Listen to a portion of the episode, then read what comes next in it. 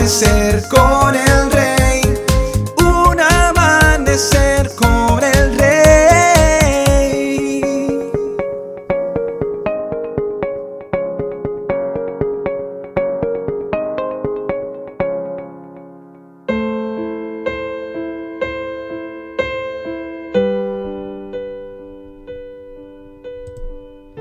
Muy buenos días y bendiciones para todos. Al principio solo era una, nubecita en el horizonte, nada amenazador. Pero la nube fue creciendo y pronto cubrió medio cielo. Eran millones de alas transparentes que zumbaban y se precipitaban sobre 100.000 hectáreas del país de Yemen, República del Estado de Arabia. ¿Qué era esto? Era una repetición de la antigua plaga bíblica de las langostas, una plaga que no deja nada verde. Desde Yemen, la plaga se extendió hasta Chad, Níger y Mali, destruyendo todo en su camino. Tales plagas comenzaron a hacerse célebres desde que, bajo la dirección de Moisés, invadieron el reino de Egipto. Entre ellas, la octava fue la plaga de las langostas, las cuales arruinaron todo el país en tres días. Fue entonces que la palabra plaga se hizo proverbial, se hizo famosa. Se le atribuye a cualquier cosa ominiosa que implacablemente destruye todo lo que toca. Habrán plagas que actualmente están devastando la vida y alma en todos los países del mundo. Si hay por lo menos 10, sería de pronto hasta poco. La plaga de la violencia llena de sangre las calles dejando cuerpos humanos destrozados. Y cada día esa plaga crece más.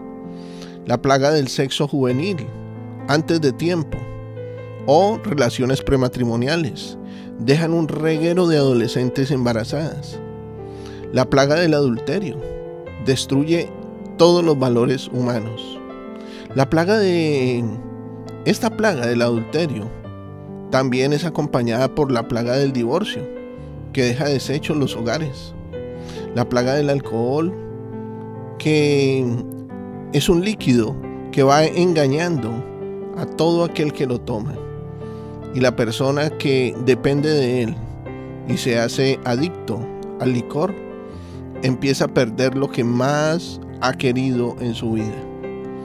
La plaga de las drogas destruye el cuerpo, el alma, antecede a la plaga del suicidio juvenil, que apaga tesoros recién llegados a esta vida cuando más esperaba de ellos y propósitos en Dios que nunca llegaron a cumplirse.